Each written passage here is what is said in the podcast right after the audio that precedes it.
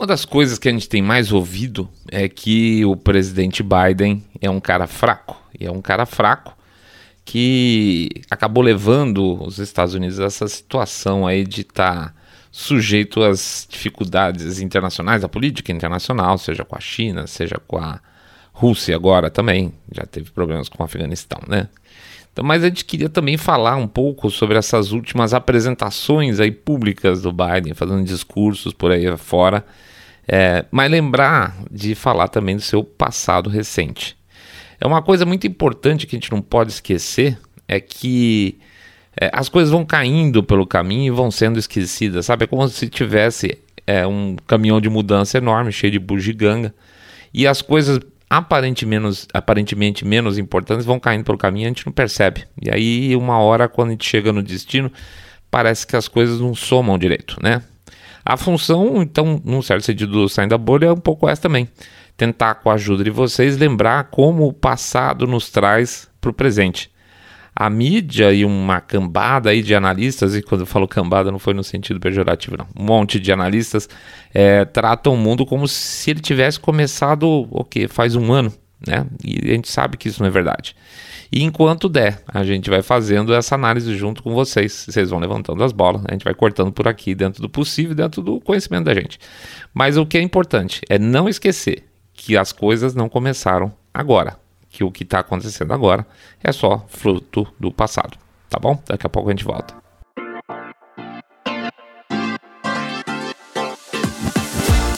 Saindo da bolha.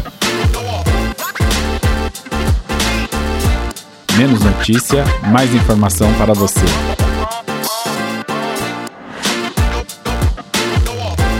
Fraco e transparente.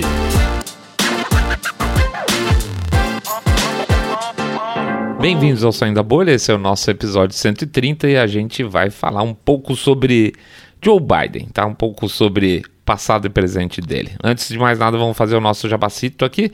Lembrar para vocês entrarem no nosso site www.saindabolha.com.br clicar no nosso botão lá, follow, não é mais follow desse podcast, agora é só follow. É, pedir também para seguir a gente no Spotify e no YouTube, onde tem o nosso canal, que a gente pede também para vocês darem o clique no sininho, dar o like, fazer um comentário, que ajuda a gente para caramba nas estatísticas. E lembrar também para vocês comentarem com seus amigos, vocês estão acompanhando um podcast Cabeça Direita Limpinho Supimpa, que detesta, abomina o politicamente correto. E finalmente, claro, claro, claro, a gente falar que a gente tem um Pix, onde a gente está recebendo aí o apoio de vocês. A gente deixa o código do Pix em todos os nossos programas, que tem episódio, é, postagens, na verdade, que tem episódios, senão a gente vai ficar postando um monte de coisa toda hora com o Pix, enche o saco, né? Mas sempre que tem um episódiozinho, a gente põe o código do Pix lá e a gente deixa também o QR Code para quem acompanha o nosso podcast aí pelo YouTube, beleza? Então é isso aí. Jabá feito, vamos em frente, vida que segue. Fraco, muito fraco. Eu não sei se isso é uma frase, um, uma citação de alguém, ou se é só um, um adágio, eu acho que é só um adágio, mas eu gosto bastante disso. Que eles falam que. Fala-se, né? Que tempos difíceis criam líderes fortes, líderes fortes criam bons momentos, Bons momentos criam líderes fracos e líderes fracos criam tempos difíceis, que é um ciclo que, que se repete sempre. Obviamente, a gente está numa passagem aí, a gente vem de momentos relativamente estáveis, com uma perspectiva otimista em relação ao mundo, né, de bons tempos, que criaram, obviamente, aí líderes fracos que estão nos levando a tempos difíceis, né? E eu nem vou discutir aqui porque que o Biden é um líder fraco, tá? Desde o Carter lá nos Estados Unidos, que não tem um presidente que tenha entrado em tanta confusão e tenta, feito tanta porcaria e tantos erros e, e, aqui com alguma certeza de que algumas coisas que a gente chama de erros não são erros, são erros propositais. Por exemplo, citando só um erro que não é erro proposital, tá lá a questão de no primeiro dia, é, no primeiro dia que ele entrou já, ele mandou suspender a construção lá do, do pipeline do Keystone é, é, Excel. É, isso não é um erro. Isso aí foi feito propositadamente por uma mudança de política energética e hoje a gente está vendo os resultados do que está acontecendo, né? Então, assim, ele faz muita bobagem e eu acho que muitas dessas bobagens são, obviamente, propositais. Mas o Biden é especialmente fraco porque ele é um cara exposto, é um cara que ele tem uma retaguarda muito complicada. Se você for pensar no relacionamento que ele teve nos últimos anos aí no período Obama, quando ele era vice com os chineses, as relações dele, as relações da família dele com os chineses, faz com que ele seja exposto às pressões dos chineses. Né? Deve ter história aí sendo contada aí por trás que a gente não pode saber e que faz com que ele fique hum, exposto, né? Ele é um cara que é exposto com os ucranianos, é, também é a mesma coisa, filhote dele, a Burisma, é, a gente já colocou uma vez aí no Twitter da gente que, por exemplo, a, a Fundação é, Clinton, os maiores doadores de todos, somados da, da Fundação Clinton, são ucranianos, não é exatamente um povo milionário, né? E, no entanto, tá lá, doa mais que os sauditas, por exemplo. Então, tem história aí que os caras têm que jogar para baixo do tapete. Quando você tem história que tem que esconder, obviamente você fica exposto à pressão ele é exposto, então, basicamente também pelos escândalos do filho, de maneira geral, né? Você tem a história da, da, da bilionária russa que mandou 4 milhões de dólares para ele até hoje não se sabe. Porque você tem a história dos quadros que ele pinta, que, né, que agora ele virou um grande artista, ele vende quadro a 500 mil dólares pago em dinheiro por pessoas anônimas. Isso aí, obviamente, tem todo o cheiro de ou lavagem ou algum tipo de corrupção no duro, né? Ele é exposto pelo tipo de compromisso que ele tem com os seus patrocinadores de campanha. Na verdade, aí entra essa turma toda que apoia ele, esse, esses Warhawks, né? essa turma que está sempre forçando para ter algum tipo de guerra, porque a indústria de armamentos precisa de ter guerra para existir, precisa ter guerra para fazer dinheiro. E essa turma, com o dinheiro que ganha da guerra, acaba patrocinando aí a carreira de muitos políticos que vão direta ou indiretamente forçar uma guerrinha aqui outra ali. E isso aqui, vamos ser bem franco, tá? Tanto do lado dos democratas quanto do lado dos republicanos. A gente está vendo algumas coisas bem feias acontecendo aí pelo lado dos republicanos também durante esse período da Ucrânia, tá? Bem feia pelo lado dos políticos republicanos e bem feia pelo lado de apoiadores republicanos tradicionais, inclusive jornalistas tradicionais que estão aí metendo o pé no acelerador, querendo que a coisa se estique, porque eles são financiados por essa turma. Né? Portanto, não é que ele seja, ele, Biden, seja fraco no sentido de debilidade física ou mental, porque quem manda de verdade nesse processo todo não é ele, ele propriamente dito, mas o grupo dele e um grupo onde a gente nem sabe se ele tem tanta, é, tanto poder e prestígio assim, ou se ele é mais um, um, um boneco lá no meio sendo mandado por gente muito, muito, muito mais poderosa que ele. Mas é porque ele é fraco, porque ele está numa posição constante de fraqueza, de exposição, exposição política, né? E isso nós estamos falando de política interna e estamos falando de política externa. E com isso ele acaba, como presidente dos Estados Unidos, levando todo o povo americano junto. Então tá lá os erros, tem a fronteira sul dando problema, você tem inflação dando problema, você tem custos do combustível dando problema, você tem um, uma, uma briga constante aí pela questão da, da Covid, ele tentando fazer tudo que seja, tudo que fosse obrigatório, seja de máscara, vacinação. Então é, é uma posição de conflito com o próprio cidadão do país dele. Erros cabeludíssimos, na verdade, má execução de planos ou planos elaborados totalmente contra o interesse dos americanos, né? Então, essa é a exposição que tem o Biden que faz com que ele seja fraco. Sempre muito fraco. E que, na boa, tem mais o que? Dois anos e meio pela frente, uma situação muito complicada. E ele vai se tornar mais fraco ainda a partir das eleições aí do final do ano, onde a gente tem muito provavelmente uma questão de troca aí de poder é, no Senado, certamente, o, o 50-50 vai deixar de existir, mas uma chance muito grande de perder também o Congresso. Então, imagina um presidente fraco, exposto, sem o Congresso. O que, que espera o panorama político dos Estados Unidos para os próximos dois anos e meio? Transparente, muito transparente. Existe uma discussão aberta lá fora sobre o nível de transparência do Biden, tá? Ele é transparente porque ele é um idiota ou ele é transparente porque ele deixa passar recado? Na nossa opinião, é um tanto de idiotice e um tanto de método, tá? O Biden é um idiota, não tenha dúvidas, mas é, se você for analisar por N razões diferentes. Uma, e eu acho que um dos principais problemas que ele acaba tendo com ele mesmo é que ele adora se gabar. É um cara que tem um ego assim, uma coisa gigantesca. Quem já viu alguma palestra do Biden vê que o cara se sente o máximo quando ele está contando das experiências políticas dele. Ele é o. Ele é o, na época da gente lá atrás tinha um jornalzinho, não vou lembrar qual não sei se era o Caceta Popular ou outro, é, que era, a gente falava que era o fodão do bairro Peixoto, tá? É o cara incrível, todo mundo tem medo. E ele conta os momentos dele de poder assim com uma boca cheíssima. Tipo, eu falei isso, eu fazia aquilo tal. E, e ele, e ele, você vê que o olho dele brilha quando ele olha para a plateia. Ele já falou em palestra lá nos Estados Unidos que os Estados Unidos sabiam que estavam armando e dando dinheiro para grupos extremistas no Oriente Médio que depois viraram o que a dor de cabeça lá da ISIS. A gente já falou isso em episódio lá atrás. Teve gente que falou para ele botar lá chapéuzinho de alumínio, mas além de, de, historicamente ficar claro, inclusive ter documentos que foram deixaram de ser censurados e hoje são públicos que mostram os Estados Unidos de certa forma não formalmente financiando grupos terroristas como a ISIS depois voltaram contra ele.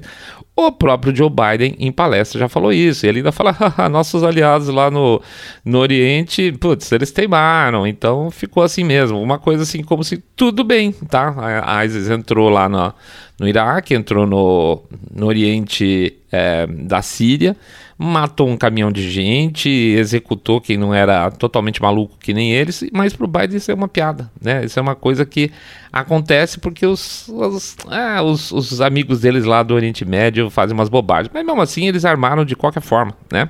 Ele falou no caso da Ucrânia também, que pressionou o governo para derrubar o promotor de lá, que era um promotor sério, que ele falava que não, que era o contrário. Que, por quê? Porque estava investigando o filho dele. Então ele falou em vídeo isso também, que ele foi lá e ele pressionou o presidente da Ucrânia a tirar o promotor que estava perseguindo o filho dele, senão eles não iam liberar um empréstimo de um bilhão de dólares. Está em vídeo, né? Agora com o passeio, então esse é o passado que a gente fala que a gente não pode jogar para trás. Quando você pensa no discurso do, Biden hoje recente, que está fazendo um monte de gente ficar arrepiada nesse tour que ele está fazendo pela Europa, não pode esquecer que isso não é uma coisa nova e, e, não pode esquecer que o que vem lá de trás tem encadeamento com o que está no presente, tá? Essa relação muito esquisita com a Ucrânia, gente, a Ucrânia é um país porcaria. A Ucrânia não é nada, é um, é um país sem vergonha. Como é que um país desse pode estar tá tendo essa, essa importância geopolítica num determinado momento por causa de interesses é, russos e americanos. Eu entendo interesse russo, eu não entendo interesse americano, quer dizer, eu entendo, né? Enfim, agora esse passeio dele pela Europa, ele. A primeira coisa que ele me solta é que o Putin não pode continuar governando por lá. Né? Como esse cara tem que tirar o poder desse cara. Esse cara não pode ter esse poder que ele tem lá dentro, lá na Rússia, na verdade. Aí a Casa Branca foi lá e saiu correndo para dar uma desculpa, falando: não, não foi isso bem que ele disse e tal. Deram uma, uma editada, vamos dizer, na forma de dizer, para dar uma outra significação, mas não colou, tá? Ele basicamente ele fez uma, uma apologia, vamos chamar assim, uma apologia a uma guerra de substituição de regime. É como se os, os Estados Unidos pressionando a, a, a OTAN ou, ou, ou juntos estivessem preparando um caminho aí para desgaste da, da Rússia para uma troca eventual de governo por lá muito complicado, né? Eles não estão falando com. Não é a, a, Rússia não é a Síria, a Rússia não é uh, o Iêmen. A Rússia é a Rússia, né, gente? É, vamos, vamos, vamos lá, né? Se a Rússia está tendo dificuldade de é, cumprir totalmente seus planos na Ucrânia, que já é um país meia boca, imagina você fazer um estrago dentro da própria Rússia. Então, gente, isso é um padrão de comportamento democrata gerar guerra para troca de regime. Não tem novidade nisso, todo mundo sabe disso. Isso aconteceu desde a primavera árabe lá atrás, Síria e tudo mais, essa turma toda. É, e está chegando hoje de novo. Volta os, os, democratas, volta o novo princípio aí de, de novo, o princípio de guerra para troca de regime. Então, quando ele fala isso, ele não está falando uma bobagem, ele está falando uma coisa que está na cabeça dele, certo? Ninguém aqui está defendendo o, o, o, Putin, você sabe muito bem, mas os caras estão lá fazendo, estão anos e anos cutucando a onça com vara curta. É, e o cara morde uma língua assim do nada que a guerra é por mudança de regime? Pois é, então. Não, não adianta a Casa Branca tentar dar uma consertada, porque aí já foi, tá? Tava, foi muito mal negado. O cara também estava aí durante essa viagem para a Europa, agora sugeriu, no, no meio de um discurso, que uma hora nossos soldados estarão na Ucrânia. Como assim? Né? Como assim uma hora nossos soldados vão estar na Ucrânia? É, isso aí sua a, ato falho ou loucura? Um pouco de cada o cara já falou com todas as letras que as sanções para deter o Putin não servem para nada. Ele falou: não, não, a gente fez as sanções, mas a gente sabe que não serve para nada. Então, para que, que elas servem? Então, elas servem porque estão sendo impostas para impactar o resto do mundo, inclusive os Estados Unidos, e com uma crise alimentar gigantesca se aproximando. Então, para que, que tem sanção na Rússia? Certo? É um é um é uma é, um, é só uma mágica de marketing para parecer que está fazendo alguma coisa ou ela tem um segundo objetivo porque se está dando tudo errado com as sanções que eles estão propondo e as, as sanções estão estragando a economia do mundo alguma coisa tem errado aí nesse raciocínio, certo? Portanto, o Biden fala, na verdade, o que ele pensa. Esse é o ponto. Se você juntar as falas erradas, você tem uma história. As pessoas tendem a esquecer seus erros, achando, seus erros, eu digo dele, né? Achando que são apenas erros, tá? Ah, o Biden falou uma bobagem, que é gagazice. Pode ser, uma parte ser, pode ser gagazice mesmo. Mas isso tá na cabeça dele, senão ele não falaria. Ele não fala que, é, sei lá, ele é um avestruz, ele não rasga dinheiro, ele não fala que o Putin é um lagarto, ele não fala nada disso. Ele fala outras coisas que podem fazer sentido se você parar para pensar. Ele fala, por exemplo, já chamou várias vezes o, o, Putin de criminoso, mas geralmente em períodos em que ele não poderia fazer isso. Períodos onde tem algum tipo de negociação com a Rússia. Então a sensação clara que você tem é que essas negociações são bombardeadas por eles mesmos tá? Quando você está tentando, se a preocupação real é que as vítimas da Ucrânia parem de morrer, que eu acho que essa deveria ser a preocupação, que morra, pare de morrer gente na Ucrânia, o cidadão ucraniano não tem nada, não tem culpa dessa barbaridade que está acontecendo dos dois lados, então você devia estar tá desacelerando o processo e não pisando no acelerador, né? Portanto, a gente pede para vocês ficarem aí de olho é, nesses aspas erros dele também tá? Olhar não com o cara de hahaha, olha o que ele falou dessa vez, mas hum, deixa eu ver junto com os outros erros dele. É o que ele falou no começo. Nada começou agora. É como se tentassem o tempo todo fechar as cortinas atrás da gente, dizendo, falar, ah, não tem nada a olhar para trás. Esquece, não olha para trás não, porque não vale a pena. Não tem nada para ver aqui. Mas a resposta de tudo sempre começa no passado. Por isso que a gente brinca, não tem bola de cristal aqui é, é, que a gente não quer ver foto, a gente quer ver o filme. E o momento que sempre a gente tá é o fim do filme. Então a gente tem a vantagem, como a gente diria lá no passado, quando tinha a gente o cassete, né? A gente tem a sorte que a gente pode rebobinar o passado, dar uma olhada de vez em quando, tirar dúvida. E aí, quando você chegou a uma conclusão e essa conclusão dá certa, não é bola de cristal, é só um encadeamento de fato, né? Isso faz parte também do que a gente brinca aqui algumas vezes, é o que a gente chama de trelê tá? Trelê é bom por causa disso, porque evita pegar a gente de calça curta. É o que a gente brinca aqui. Trelê é o que salva a nossa pátria, tá bom? É isso aí, pessoal. A gente agradece a presença de todo mundo. Check, fim de semana. Vamos lá, segunda-feira começando, todo mundo voltando para o trabalho com força total, hein? Vamos, vamos botar a coisa para frente. Chama os jovens aí para tirar título de eleitor, né? Estão me entendendo? É, pois é. Bobagem isso, hein, gente? É muito bobagem. Não levem a sério esse tipo de coisa, que isso não, não machuca nem pesquisa. Pode ficar sossegado. Grande abraço para todo mundo. Fiquem todos muito, muito mais super, super bem. Saindo da bolha.